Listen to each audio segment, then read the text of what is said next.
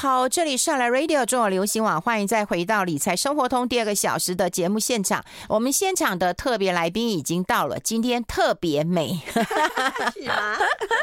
真的很美，很美哈，很值得这个称赞呐哈。好，要跟大家来聊一聊我们投资型保单的议题。很多的听众朋友在粉丝团留言都说要好好。搬个板凳 来认真啊上课了啦哈！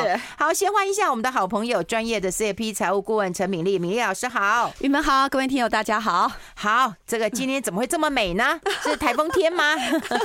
台风天对，气象不好，自己心情要好，穿着要好，好要让大家今天心情好一点哈。只有你看得到了啊！对对对，没关系，待会儿叫费勇拍个照，然后让大家都能够同步看到好了。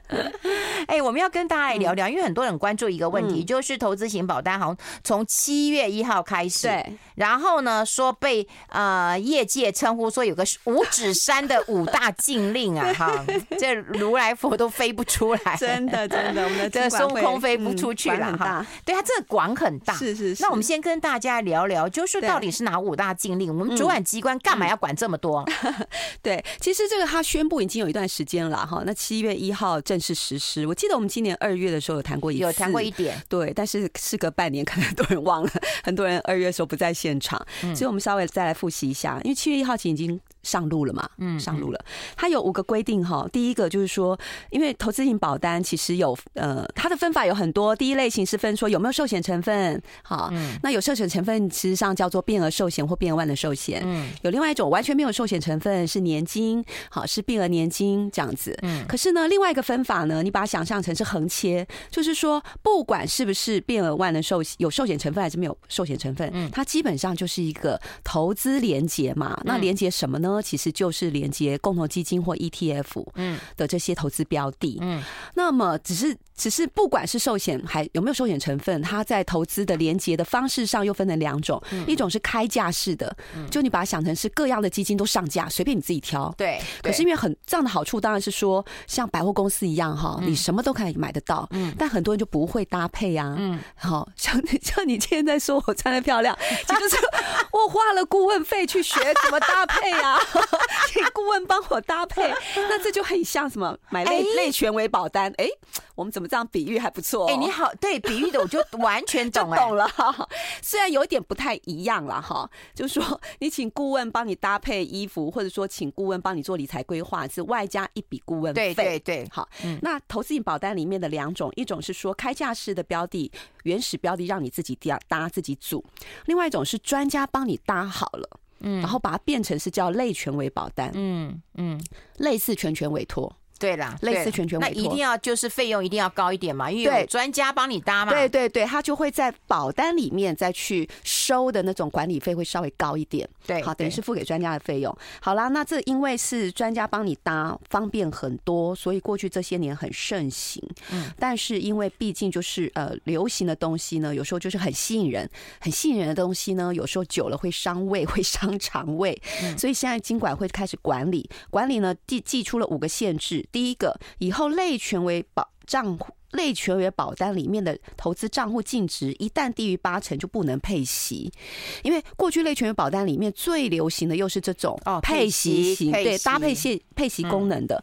可是因为配息要高，配息率要高，它就会搭的是波动大的。嗯嗯。那波动大的市场呢，多半就是非投资等级债跟新兴市场债券，对，才会有机会。哎，多赚多配息，嗯，那可是呢，配息不代表真的是报酬率，你拿到的不一定，你是拿到的是拨回率，不代表是报酬率，对，所以当拨回率大过于报酬率，例如说他这他这一年事实上报酬率只有六趴，可是他答应你的拨回率是十趴的话，他还是要配出十趴给你，嗯，那就会动到本金了嘛，对对，那净值就会开始往下掉，嗯，那如果刚好遇到空头或遇到股灾，净值一路在掉的时候，又硬是要拨回这么多的钱。给你，那不是掉的速度就越来越快吗？对对对，对，所以就怕说这个东西会见底，也客保客户也受不了，所以后来现在就有规定这几样这几个规定嘛。第一个就是净值低于八成不不能配息。嗯，第二个比较有相关的，我先讲，就是类权委投资呢，在非投资，我们刚刚讲说配拨息率、波回率比较高的都是这种非投资等级债跟新市场债。它现在限制说，你如果在类权人保单里面连接这两种标的，不能超过两成。哎呀，那其中呢，非投资等级债券不能超过一成。嗯，你两个都。搭起来，你可能两个都要符合都容易。可是如果你没有新兴市场债，你只有连接非投资等级债，那它单独也不能超过一成。嗯嗯嗯，好，就是要压低你这个投资组合呃的波动的概念，因为股票会波动，大家已经稍微比较可以理解了，大部分有这个概念了。现在麻烦的是所谓的很多投保守的投资人，年纪大的。投资人他们其实图的都是配息，嗯，那他们听到息就感觉是安全，听到保险公司配出来的感觉就是安安全，对对，所以就会没有办法去想象，或者是不愿意接受说配息是不安全，或配息会配到本，嗯，所以现在根本金管会就出手强迫，诶，拒建法就不让你有这种销售的可能性，嗯，我我跟你讲，我去年真的是我身边有一个。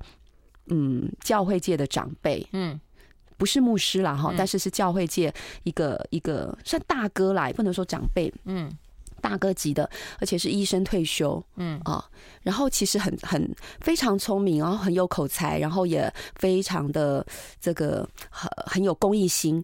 他事实上到了退休之后，他都还在做很多的捐赠，然后赞助非常多的呃孩子念书。出国念书的钱他赞助哦，对，所以他做了很多的投资，嗯，然后也自己觉得很开心，因为他觉得他是拿配息来去赞支持这些孩子，对对对。可是后来他的太太呃是来咨询我，然后就告诉我说他其实很担心，嗯，那就了解以后才发现说他全部他所有的这些。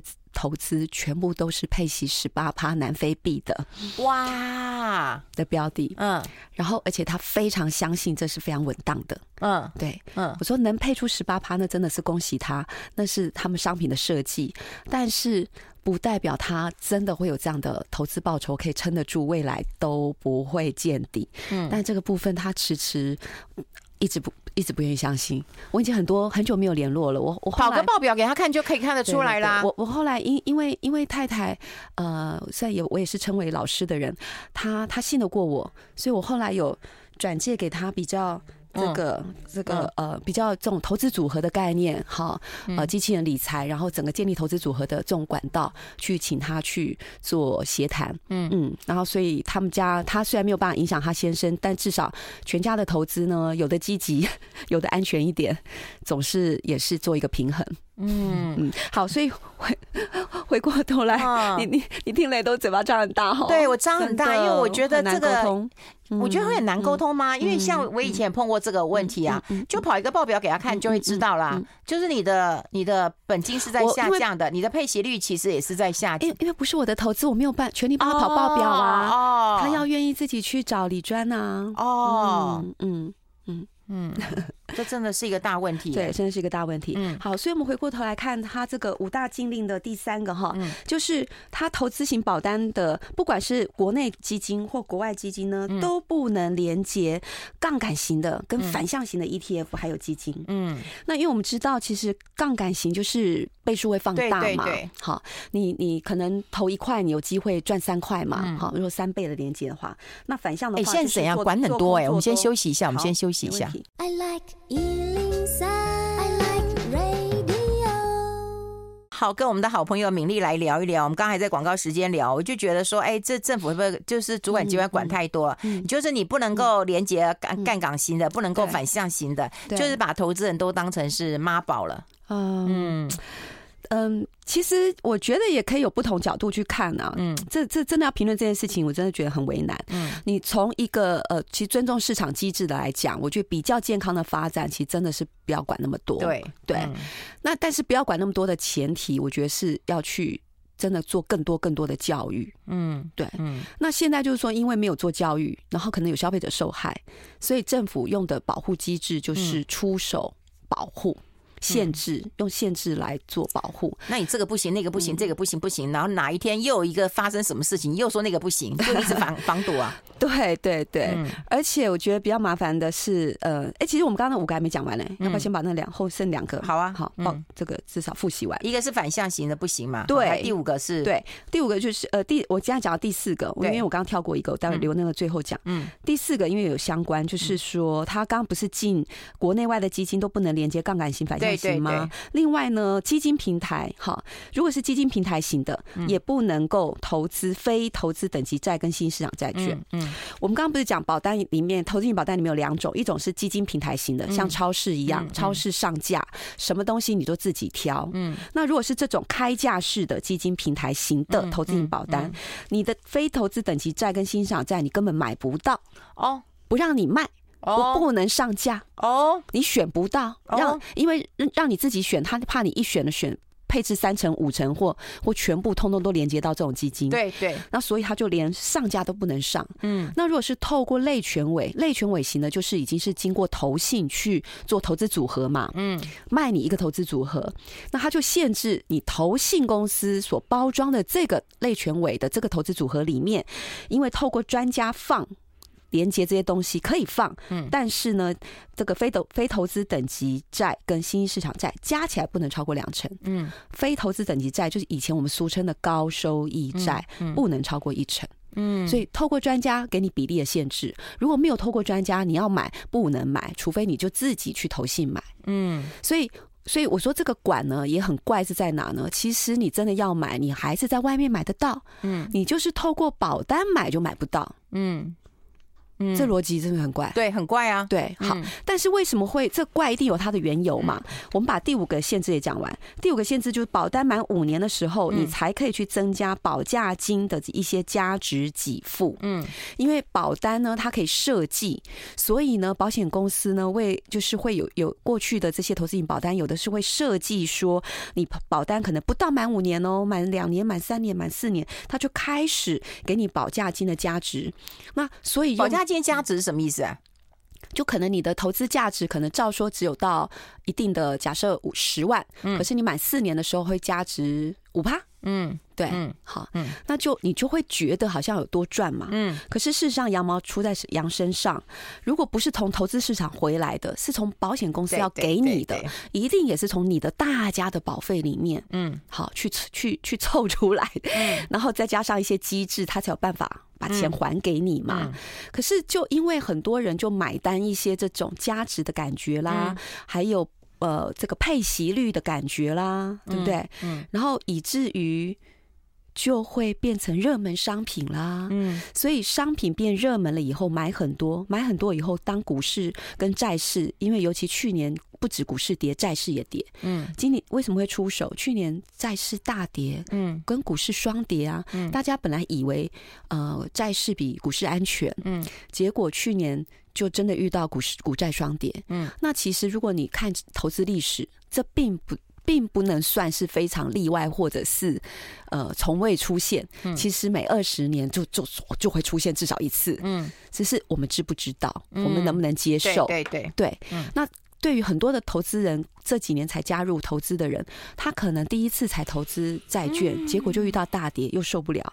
所以好，金管会做的这些管理，那我们刚刚讲到说，为什么做这个管理呢？就是很多人受伤。嗯，好，那他他就保护消费者，嗯，就让你不要买这些受伤的商品。嗯，可事实上，消费者还是会想要储蓄啊，还是想要配息啊，嗯，还是想要那种，呃。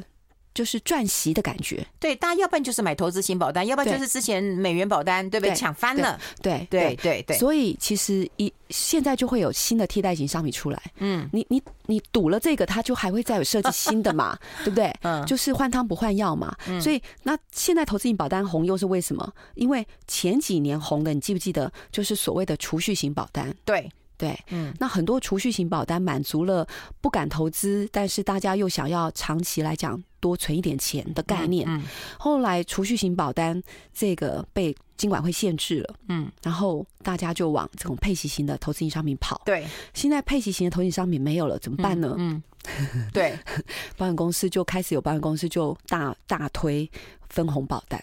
啊，现在是推分红保单了。对对对，嗯，对，还不到非常普遍的时候啦。现在是有两家公司，听说可能有第三家公司正要推出。嗯，那有一些公司是还在观望。嗯嗯，就大概投资人都会觉得有赚头是一件很重要的事情，有配息的感觉，有配息、有获利的感觉。嗯，好像拿到息，拿到呃这个还本，嗯，就等于是获利。嗯，这个这个连接心理连接太强了。所以很好卖，用这个概念就会很好卖。嗯，所以一方面是主管机关在管，另外一方面是投资人心态到底是怎样？那当然业者业者大概也无限委屈吧，哈，就会觉得你管东管西啊，你到底我们要不要活啊？几百万大军啊！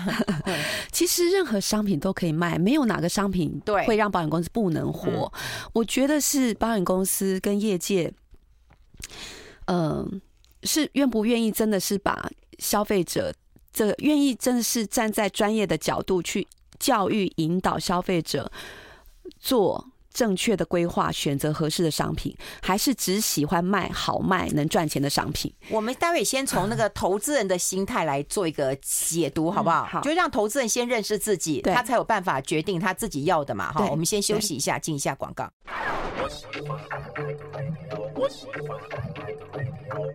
好，我们呃欢迎回来理财生活通啊！我是夏云芬，在我旁边就是我们专业的 CFP 财务顾问陈敏丽，敏丽老师啊。我们先跟大家聊聊，我觉得民众的心态啦，哈，其实我觉得很很很呼应啊，因为我们昨天才跟呃周启源谈一本书，就不存在的绩效，是，也就是每个人都期待就是要稳定，然后高报酬。对，那事实上那本书就告诉大家，没有这种嗯嗯嗯这种的又稳又高的，哎，又稳又高，绝对没有。可是大家都很期待这样的一个状况，没错。所以我们其实，在保险的心态上面。也是这样子哎，我们对于保险，我们都会觉得说说，哎，我要稳稳的，对，然后稳稳的，我赚少少的就就好了。事实上，我们根本就期待赚很高，没错。对，配息率、拨回率，我们都希望很高，没错。我我我常常也是在演讲当中会跟消费者互动一个观念，就是大家有没有发现说，其实人呢很容易说，如果我一旦不想要波动，不想投资，嗯，然后呢，我就我就。倾向非常保守，对，好，然后呃，例如说像以前的储蓄型保单，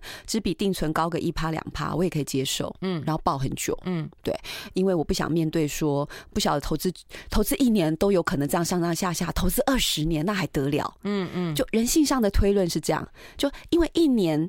他他承认，当他愿意承认投资波动大，然后去年天呐，怎么会去年跌那么多？哎，可是前年疫情来的时候，三月正严重的时候，结果三月大跌了三四成，可是经过一年也就涨回来了。嗯，所以前年大涨，去年大跌。哎呀，那我真是不会看。既然不会看呢，一年我都不会看呢，二十年我怎么猜呢？嗯，所以如果我要长期二十年后要用的钱，我宁可保守。你给我告诉我说我二十年后可以拿多少钱，我甘愿。嗯，所以就变成二十。十年长期的的理财呢，趋于保守，嗯，但是呢，一旦愿意进股市的时候，就很贪，嗯，就觉得我赚七八就跑啊，嗯，我就很快啊，我我就闪快一点啊，对不对？我有个十趴我就走人啊，好，所以变得一短期的时候投资就变投机了，嗯，对，那变得台湾人呢，就变成这个这个呃偏很保守的。可是是用长期去做，嗯，然后呢，投资呢变得做很短，嗯，可是你真正理财学或理财规划的概念或投资学的概念是倒过来的嘛，嗯，你储蓄，你若利息这么低，你放那么久根本不能抗通膨，嗯，所以你利利率低的东西，你应该只能当做紧急预备金，不要放太多，对对。那你一旦长期资金，应该是要至少要能打败通膨的报酬率，嗯，问题是打败通膨报酬率怎么拿得到？嗯，大家没把握，嗯，就甘愿。拿拿配息率，感觉配息率有有五趴，你就觉得你稳稳赚五趴。可是就像你讲的，就没有那种报酬率是稳稳五趴的。嗯，那投资的东西反而是，哎，我刚刚画心里这个脑海中出现一个画面，嗯，就是像那个海浪有没有？嗯，海浪靠跟你很靠近的时候，那个浪不是很大吗？嗯，可是等到那个浪一路这样子波动到岸上的时候，是不是就变很小？对呀，对呀。所以投资其实很像这样。一年，你看很近的浪是很大的，嗯嗯，可是当这个浪其实经过二十年的时候，嗯，是是那个那个就会越变越小，嗯，那就是你平均值就那个变动就很小，嗯，意思就是说，你若投资前年你是大涨，嗯，你若只投资去年一整年你就出场，你是大跌，嗯，但你如果是去前年投资二十年，跟去年开始投资二十年，二十年后来看哦。其实只是平均五趴跟平均六趴，嗯。那个差异已经不大了。嗯，你放在美美股的市场或放在台湾的市场，除非碰到二次、第三次世界大战了哈，嗯、世界末日，那那就没辙了啦，放哪都一样了。对，就没辙了啦。嗯，那我们说，如果这个世界还算在变动当中，但往前走的话，嗯，那其实你真的，如果你连我们安身立命的国家或者整个世界的经济发展，都不看好的话，那我也只能说，就人生就太没有盼望了。嗯、好，那所以带着长期盼望在看事情的话，你投资二十年的美股或投资二十年的台股，真的是除非世界末日或台湾末日，嗯、否则的话，你真的是什么时间点进去去投资二十年，二十年后都不差了。嗯，对，那是大家看不看不看得破这个道理的问题啊。好，哎、欸，我想透过你的观点来跟大家聊聊，大家为什么那么喜欢配息型的？嗯，对，你的观点跟你的你的观察，嗯，我觉得从理从刚才感受上来讲，一个是说我们刚刚有讲过，习就让我们感觉等于是获利，对，获利。然后感情上来讲，获利先入袋是有安全感的，嗯，因为你会觉得说一百，因为股市毕竟在波动，好，连去年连债市，我们刚刚讲债市也也跌，所以你可能前前去年年初一百万，到了去年年底剩下八十万，嗯，会慌啊。心里面人性上来讲，啊、嗯，你具体看到一百万变八十万就会慌。嗯，可是如果说一百万的这个过程当中，它其实是有配息，嗯，十趴好了，十万块出来，嗯、你就会觉得我好像剩下九十万在里面投资，我有拿一点回来，我有拿一点回来。嗯，那本金如果在波动的话，好歹我这边有利息在我身边。嗯，可事实上，利息跟本金都是你的钱，没？对啊，对啊，其实都是你的钱。那所以，如果你去年大跌，你今年大涨，那反过来讲哦，你你你在里面的钱是只有。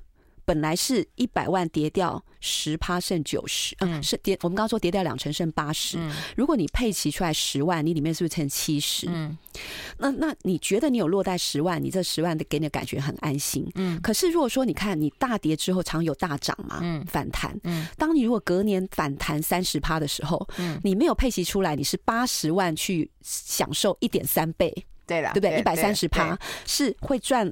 八十乘以一点三嘛，是一百零四万，是不是？嗯，好。嗯，然后可是如果你是配齐十万块出来的话，你是剩下七十万乘以一点三哦，嗯，是九十一，嗯，再加你手边的息是一百零一万，嗯。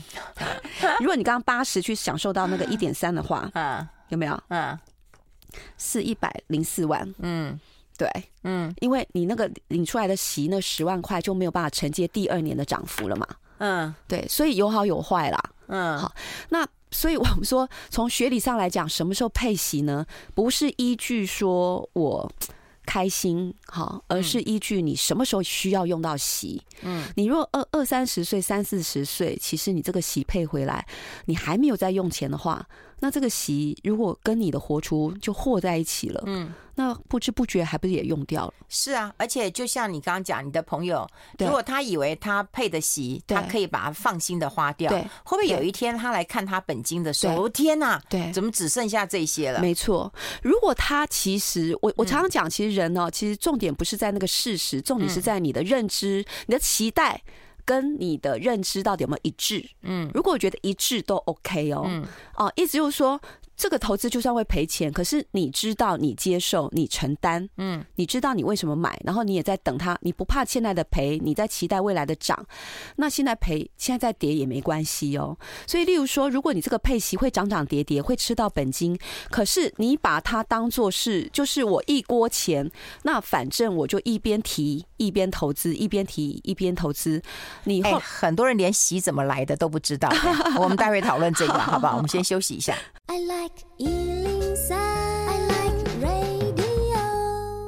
好，我们持续跟敏丽老师来聊一聊，因为很多人喜欢配息配息，反正就是有钱拿就很开心嘛，哈。对。可是到底息是怎么来的？你可能都不知道哎、欸。对，因为有很多人，当然有一些买，有一些是股息来的，对不对？嗯。好，然后有一些可能债息来的，对啊。可是他就说不管。反正有钱来就好了。对 对，但你怎么要知道你买的商品，你这个息怎么来？对，其实息呢，配息的金额呢，就是单位数，嗯，乘上每单位的配息金额，嗯，再乘上汇率来的啊，有汇率的问题，对，有汇率的问题，所以之前前几年才会有的时候因着美元的汇率波动，有没有？又会影响到大家的买气。嗯，可是我觉得其实不管是你刚刚所以配回到这个配息，所以要大家要注意注意的就是每单位配息金额到底稳不稳？嗯，好，稳不稳？嗯，可是我其实更想谈一个更根根本的观念是，很我们很容易因为这些政策或者是汇率的变动，去决定我现在。能买什么或要买什么？可是你知道吗？我们现在在讨论的是保单。嗯，保单你一买保单，其实都有一些的长期的成本，或者是你有长期的目标。嗯，那你为了这么短期的因素去买一个很长期的东西，嗯，尤其是现在替代型的商商品出来了，就是分红保单。我觉得又会是另外一个下一个，嗯呃。不晓得不 不晓得会不会是几年后的未爆弹，我不知道。就就如果资讯不透明的话，对，而且你听分红，你好像觉得哎，你赚的会分我一样。对，就是我刚回到我们刚刚上一集呃上一段没有讲完的，说认知有没有？我说如果你认知这个波动是你可以承受的，我觉得都 OK。嗯，什么时候麻烦呢？就是你认为他是不，就像我刚刚前面讲的，我那个朋友大哥，他认为佩奇十八趴就是他的获利，嗯，可事实上不是，嗯的时候，那以后他就。心理上就会受，财务上受伤，再来就心理上受伤嘛。嗯，如果我可以接受说，我这个商品我配息十趴出来，我知道它平均只有赚八趴，可是因为我我我需要用钱，我的用钱，它如果配息出来的十趴出来，刚好是让我可以付租金，让我可以付这个我我每一年的其他的保费。嗯，那我是拿来用钱的，我的本金呢，就算未来有点下跌，我不在意，我就是这一锅我这一锅钱我已经进入到退休了，我。本来就要慢慢用，我如果这一锅钱一千万放在我银行，也只有配息，也只有利息一趴嘛。嗯，我的本金下降速度更快。那我今天我如果我认知非常清楚，说我去选一个配息八趴的工具，好，嗯，那虽然本金会下降，但是好歹比起我去选一个一趴的利息定存的地方下降的慢，嗯，让我这一千万可以撑久一点，嗯，那那我觉得你你是很健康、非常有素养的投资人，嗯，你也可以接受，可以。理解你会配到本金，可是你是为了配用钱的缘故，嗯，用钱的方便，用钱的需要，你就是这锅本金，你愿意让它下降，只是下降慢一点。那我觉得这些不是我们要去担心的投资人，嗯，我们想要去提醒的投资人是说，你只要看到配息八趴，你就以为你赚八趴，嗯，然后你就以为你的一千万永远还是会一千万报的回来，嗯，那这才是要小心的，对对对。对。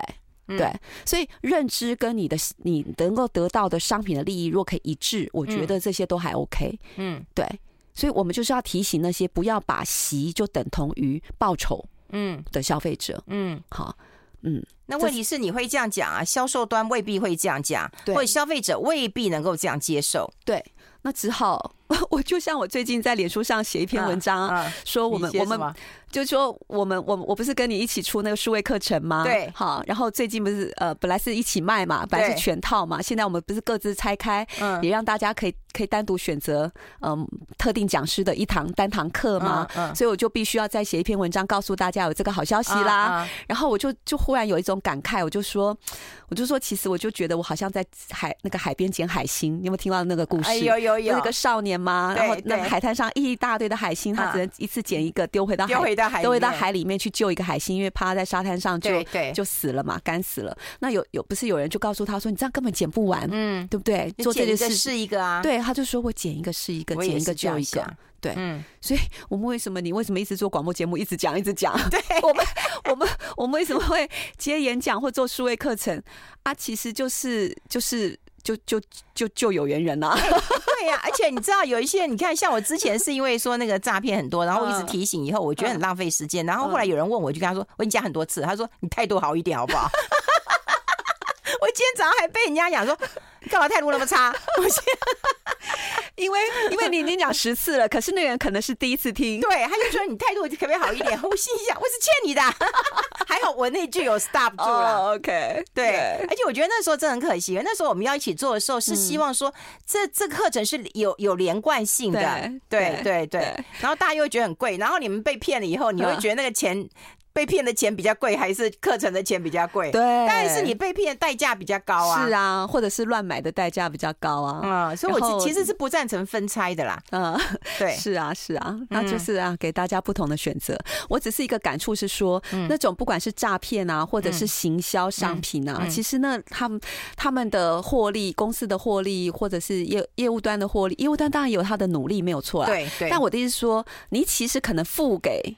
保险公司的这些你看不到的成本，都远远大过于你这些学习学费嗯的成本嗯。可是你若有一个好的正确的学习观念的吸收，你未来可能去做一些的嗯商品的抉抉择的时候，如果可以，事实上可以把保险投保的更精准一点，然后花在刀口上，你都不知道赚回来多少钱。也是啊，可是所以教育费其实是最省的。对。我我非常同意，我觉得你应该写这一篇，教育费其实是最省的。可是我跟你讲，现在投资市场会出现一个乱象，也就是说哈，大家本来是想说我买一些安定的股票啊，稳定一点的，涨得也不太多，我都慢慢存股，我只是赚点它的这个啊配息就好了。结果这些存股的偏偏都变成标股了。好卖不卖呢？对不对？已经涨了五十趴、六十趴，你卖不卖？我存 ETF 要配息的，就每每每每一季或者是领或每半年领个息就算了。我说它涨了这么多了，我我卖不卖呢？对。那我以前存这个买这个投呃储蓄型的保险，然后大家就会认为说啊分红保单比较好，类权威比较好，哎，可能有专家操盘比较好。那我又换了，换了以后现在可能又告诉你分红保单比较好。那分红保单到底是不是一个获利的？保证哦，可能大家也不清楚。我的意思就是说，这题材一直在换，投资人该怎么办？我们先休息一下。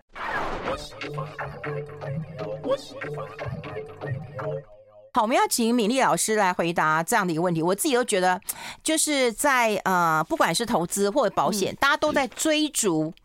呃，最新最好，嗯，或者是最有利的，嗯，那可是，在一些行销的一个考量上，当然他会推陈出新嘛，对。可是，难道我们我们我们我们消费者，我们投资人就要这样的考量吗？嗯嗯嗯，对我我刚才其实我们在节目中有谈到，就是的确推陈出新，有时候就会很吸引我们的目光，对。所以不管任何公司啦，像投资就是投信公司啊，或保险公司，他们总是不断的要推出新商品，就。把自己当做 Seven Eleven 在卖这样子，嗯，就一直一直上架新商品，或者是那种快时尚，有没有？嗯嗯。可是我常常都觉得说，其实保险公司跟跟投信公司。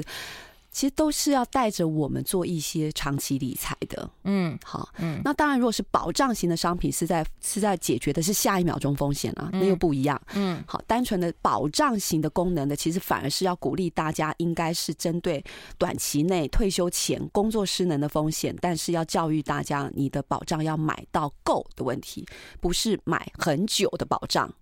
嗯嗯嗯，好，这这这是一个概念哦。我认为保险公司第一个在这个部分的努力还也还不够。嗯，业务员，好，因为定期型的商品，讲实在话，真的是佣金率比较低。嗯，然后当然消费者观念也很需要教育。嗯，因为。因为定期型的概念就是有可能不会发生嘛，嗯，好，可是这是你退休之前发生风险，发生突然失能的风险，才是影响大家最大。因为本来还在赚钱，突然变没有赚钱了，对对对。你退休后发生风险，你本来那时候就没有赚钱啊，嗯，所以对于赚钱。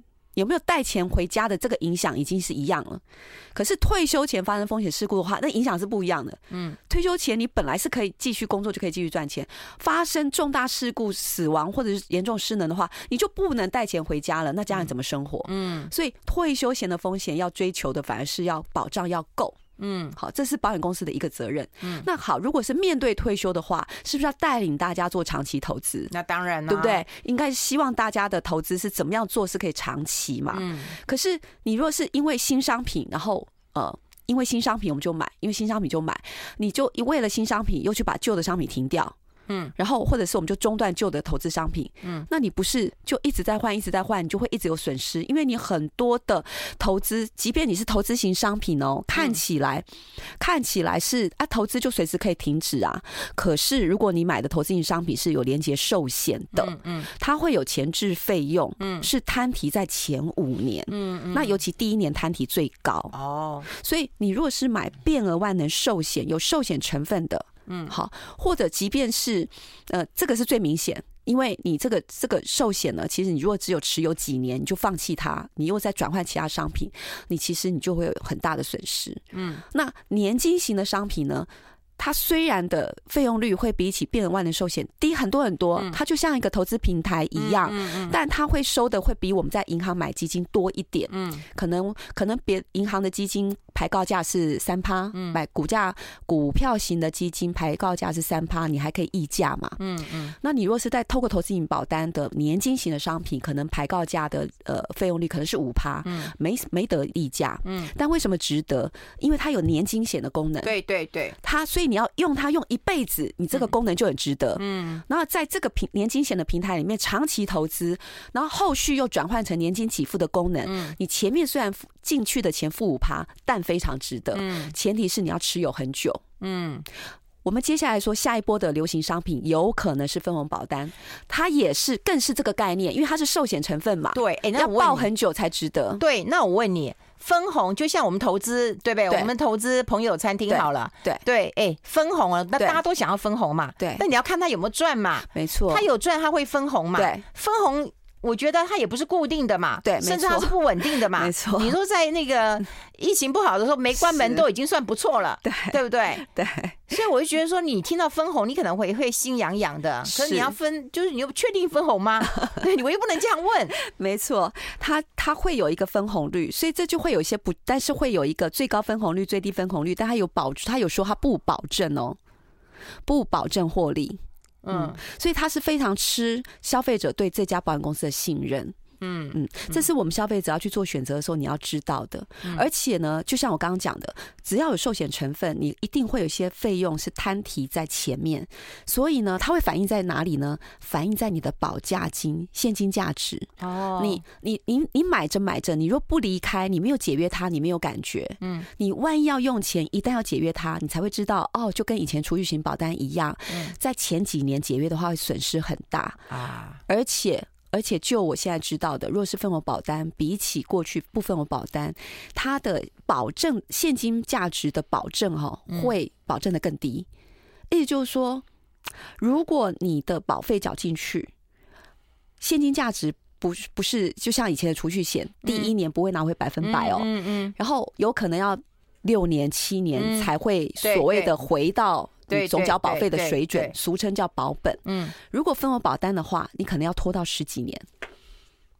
嗯，但如果你长期持有，嗯，你你可能可能的分红率有可能约当平均报酬率四五个 percent。嗯，但你可能要持有个二十年，你才会你那个平均分红报酬率才会拉到四五趴的水准。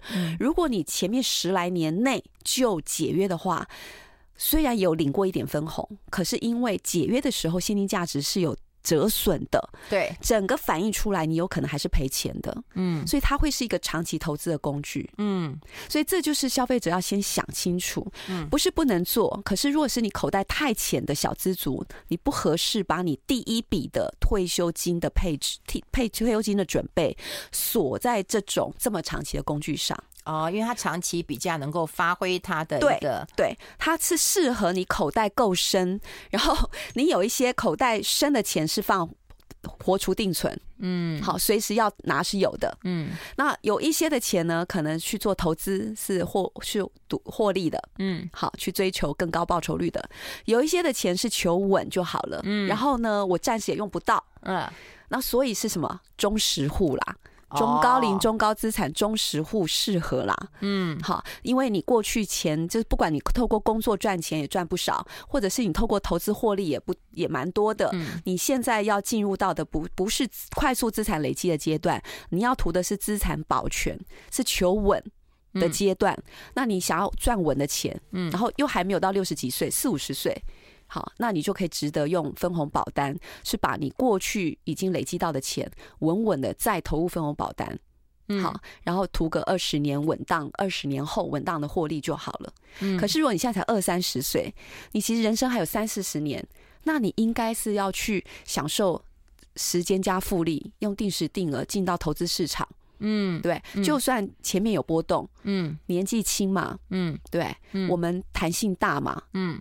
你只要把管好你的紧急预备金，嗯，你不要说所有的钱都在股市里面，嗯，浮沉，对，你紧急预备金预备好，预备好你转业待业的备用金，嗯，那你投资的波动，就算真的给你真的挑错标的赔到了，你这么年轻，东山再起都还来得及，你损失也不会太大。所以你看，这是年轻人该做的，对，年轻人就应该对进到定时定额，对，好直接投资。这个标这个投资标的，你中高阶的这个中高龄中高龄主管，或者你有已经有一点钱了，口袋有点深了，你当然就可以考虑这种比较长期的，不管是比较长期、比较稳健，没错。好，我们会慢慢的跟大家来做一个说明啊，希望今天的节目对大家是有帮助。也更谢谢我们的好朋友米粒老师，谢谢米粒，谢谢云芬。